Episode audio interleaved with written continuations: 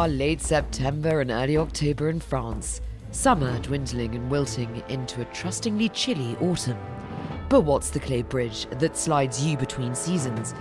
I'm Alexandra Lawton, and we're here at Roland Garros. The Roland Garros set. Merci.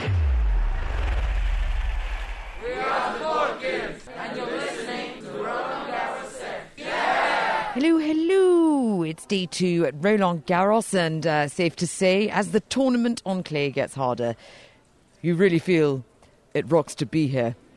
Oh my god, I'm, I'm so sorry. Uh, I don't think that joke will uh, biodegrade anytime soon. But it's true. Um, I really get the impression that yesterday's players and spectators alike were sort of finding their footing in a very new tournament. You know, and I, you know, even the British complained about the weather. So, uh, speaking of Le Rose Beef, not a good day for them yesterday. Murray and Konta knocked out in the first round, and uh, Williams Senior bit the dust too, as well as Goffin. But today is round one for many big matches like Nadal, Gerasimov Thiem, uh, the Prince of Clay against Cilic, Kvitova and Dodin, much, much more. So there's a lot to be getting on with. But uh, for now, I'm off to meet the Ball Kids, the veritable rolling Garros set. Let's go. So I'm in the Ball Kids Grotto 2020 Roland Garros, and I'm faced in front of a ball kid called Nicolas. and I'm also joined with Quentin, and I'm working at the at Roland Garros since uh, five months. what's your role here? I'm like assistant during the year. I'm preparing Roland Garros and the ball kids this year. Two, 2030 ball kids. 2,030 ball kids. Yep, 200, 230 I was going to say that's that's more than the spectators. 230. ball kids. Well, we do have 1,000 spectators. What's the uh, selection process for the ball kids? Because every single Grand Slam or tournament seems to have a look. I know that the Spanish go for models, but how do you how do you select? We have selection uh, formation uh, during between September and December in France and different. We have 400 people and we have selection with speed, with concentration, uh, answer tennis question. So you have to be uh, you have to be a bit of an aficionado in tennis. Do you want to be a tennis player? Do you play? Roger Federer was a ball kid. He was, but uh, I think he has a bit more skill. But um, I'm I'm average, I would say. I'm maybe not that good at tennis, but I enjoy it a lot. So um, is it really tough the training here? Well, uh, Come on, you can be honest. Come on. yes. Um, right now we're starting the main draw, so we're starting early at 9:30 in the morning and uh, ending uh, quite late, depending on the matches. And so um, it's uh, it's really harder than that would, than uh, what you would think to be uh, up on court because you're always running. You have to be concentrated at the same time, but um, it's also worth it. You get to see good matches, and it's really interesting. Now, how many kilometers on average does a ball kid cover in one hour? On on the court during eight hours, I think like maybe 10 kilometers per day or 10 kilometers per day. Yeah, well, um, I saw that the match went quite late yesterday. And um, I'm not going to complain about the weather, but it's kind of cold outside. And I saw you guys were in shorts and t shirts. Is that kind of cruelty? Is it? yeah, is it? Uh, I was uh, on center court, so it was actually it was actually okay with the roof closed at the start. But uh, when we're on the smaller courts, uh, we're less protected from the wind, the rain, and so uh, we tend uh, to be a bit colder. But uh, it's uh, it's human. Don't worry, we can survive. Ah, human. Well, you you shock me because uh, you guys look super super human, and uh, I know this sounds a bit mean, but you've got to be in in good physical condition. You you you can't really have a, a pudgy, um, out of shape ball kid. I've never seen one. Have you? Well, no, uh, no, but uh, that's why the selection processes are here. We also have to adopt an attitude where uh, we're, we are not allowed to, to give up. In terms of um, training, they say it's kind of army boot camp esque. Is that true? Well, Come on, I know you. I know I can see it in your eyes. yeah, maybe a bit. Not not as tough as the army, I would say. It's uh, it's pretty fun and we, we enjoy it, so we, we like doing this kind of job. Obviously, COVID and what's going on here. Gone are the days where a tennis player just um, throws a sweaty towel at you. But how many balls do you handle in a day? Is there is there a restriction there? 30, 30 balls per match. Just six tennis balls on the court per match. I mean, what are the restrictions this year? Of course, you have to wear face masks. Have also to uh, wash your hands uh, before entering the court and uh, before the ball change. And of course, we're not allowed to uh, to handle the player's towel, which uh, makes it a bit harder, but it's completely okay. Well, I know that there's um, a relationship with ball kids and the players. Um, would you say that there's a closer relationship with you guys and the players than there are with you and the umpires? I don't think so. Uh, we we don't really share much time with the players except on court, and, and they're focusing and I mean making their job. Uh, with the umpires, we're, can uh, we can hang around sometimes in the corridors. I mean, I wouldn't say it's a close close relationship, but we understand each other and uh, and we sometimes joke around together. You mean umpires joke? Seriously? I mean, yeah, we we can joke with them. So, in terms of being hit by a tennis ball, you've got to be fairly stoic. But have you ever been hit by a tennis ball? Uh, not yet, not yet. Looking forward to it? I think if we we get hit by a ball, it's it's mostly unluck. What's the funniest ball kid story that's uh, circling on the scene these days? Yesterday, I was with a with a friend who nearly fell, but apart from that, it, nothing. Nearly fell? Why? It was a rainy situation, so uh, the clay court started to be a little slippery, and so we were in all kinds of positions to, to get the balls. He he nearly fell. He was in a in a really tough position for him. He he succeeded in uh, in avoiding to fall. In composing himself. Exactly. No one really saw what was happening. Ball kids have to be between what age? Between 12 years and 16, 16 years old, yeah. Between 12 and 16. Has there ever been a ball kid that's lied and for getting a spot at Roland Garros? And if so, what happens? Is it ball kid prison? Is it ball and chain? What is that? No, it's not a ball kids prison. Uh, who do you select for finals? How do you do that? And the semi-finals and what courts and whatnot? Yeah, every day uh, the ball kids receive uh, notation. Oh, as in a mark. Yeah, yeah, a mark every day. It's communication, concentration, teamwork, etc. The big marks at the final. 18 ball kids for the men final and men and women final. Just 18. 18 out of 200 plus ball kids. Yeah, So it's not just a competition with the players, it's a competition with the ball kids themselves. Are you planning on sabotaging another ball kid to get your spot? Uh, I don't think so.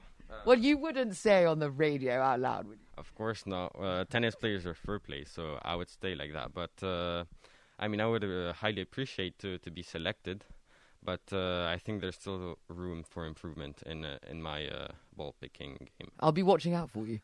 You specifically.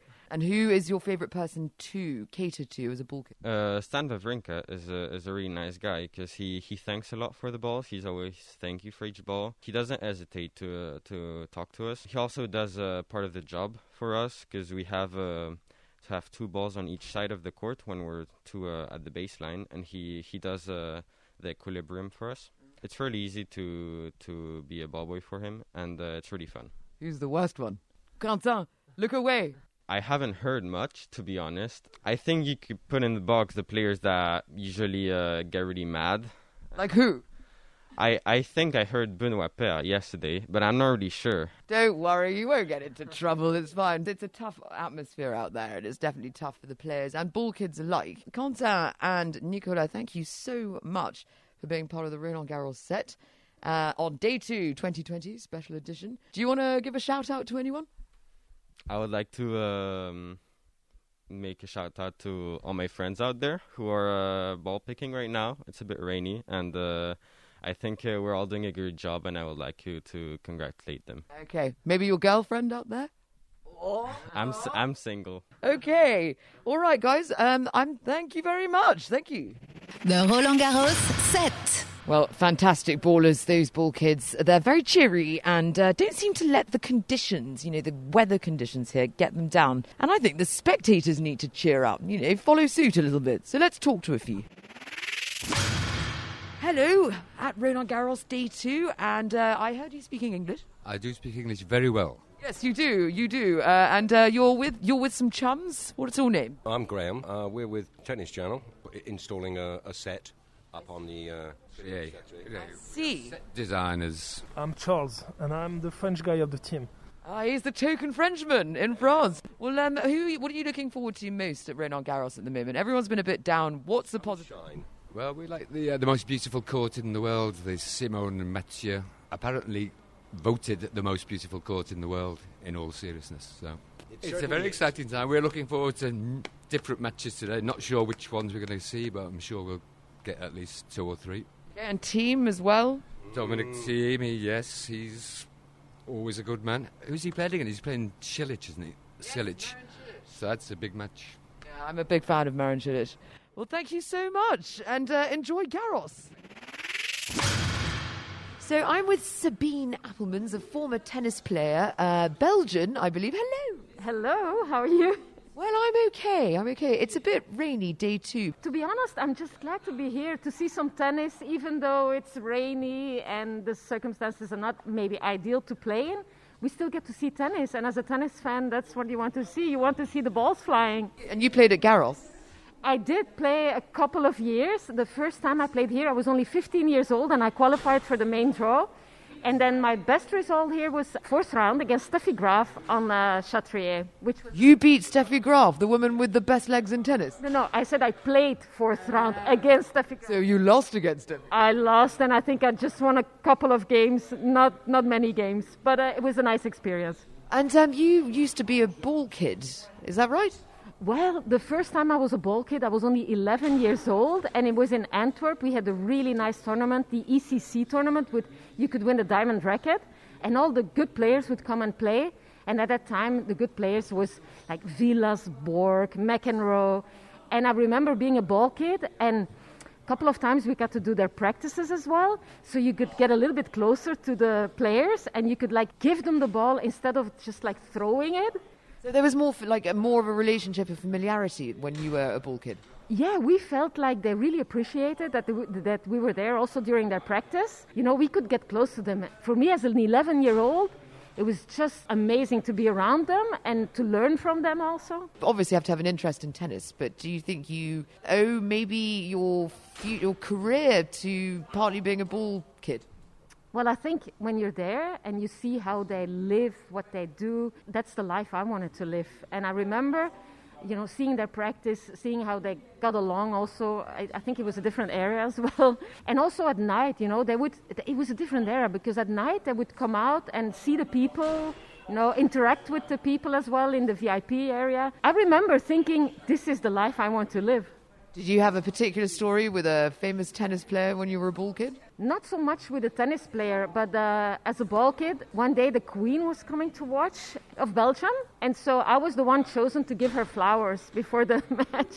so that was a big thing um, as an 11 year old, and I had to learn how to bow. I still have in a box at home, I still have many autographs from the players, so that's something I've always kept. Wow! What a fantastic story! And you're commentating um, the World Feed, and you're commentating Garros. What's what match are you on? Um, today I'm going to be doing uh, Svitolina against Gracheva, and I'm really looking forward to that match because Svitolina is one of those players that I've been saying for like two or three years. Oh, she can win a Grand Slam. Maybe who knows? She can go all the way. I think she des- she deserves it. She's had a, a good career, and I think she's ready for it. There was an absolute pleasure bumping into you. You keep that ball rolling, and you keep that positive attitude, and I can't wait to hear you. Okay, thank you.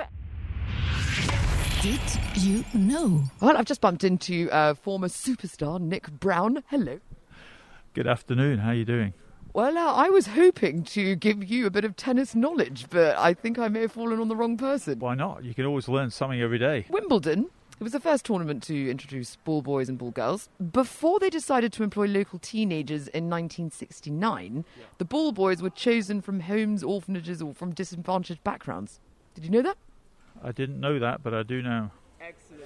Okay, and what are you doing today? Are you ex- are you happy to be here? Yeah, well, I, I mean, I think it doesn't feel like a Grand Slam. That's for sure. I think it's great that there's there's, there's live tennis, because tennis needs to be on the global stage. And uh, although I know it's very challenging conditions this year in terms of w- when Roland Garros is being played, it's the same for everybody. So you've got to kind of embrace it and go with it. Well, I said former tennis superstar. You're a current superstar as well. Nick Brown, thank you so much. Pleasure. That's it. Day two, Roland Garros wrapped up, and what a day it was. Join me tomorrow where we follow the dedicated followers of fashion and uh, take a tour of uh, what it means to dress for Roland Garros.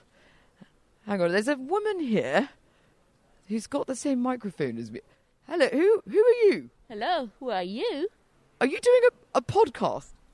Yes, I am. There's another podcast. There's the French podcast. I was led to believe that I was the most important podcaster here. What? Sorry to tell you, but yes, there is a French podcast. What?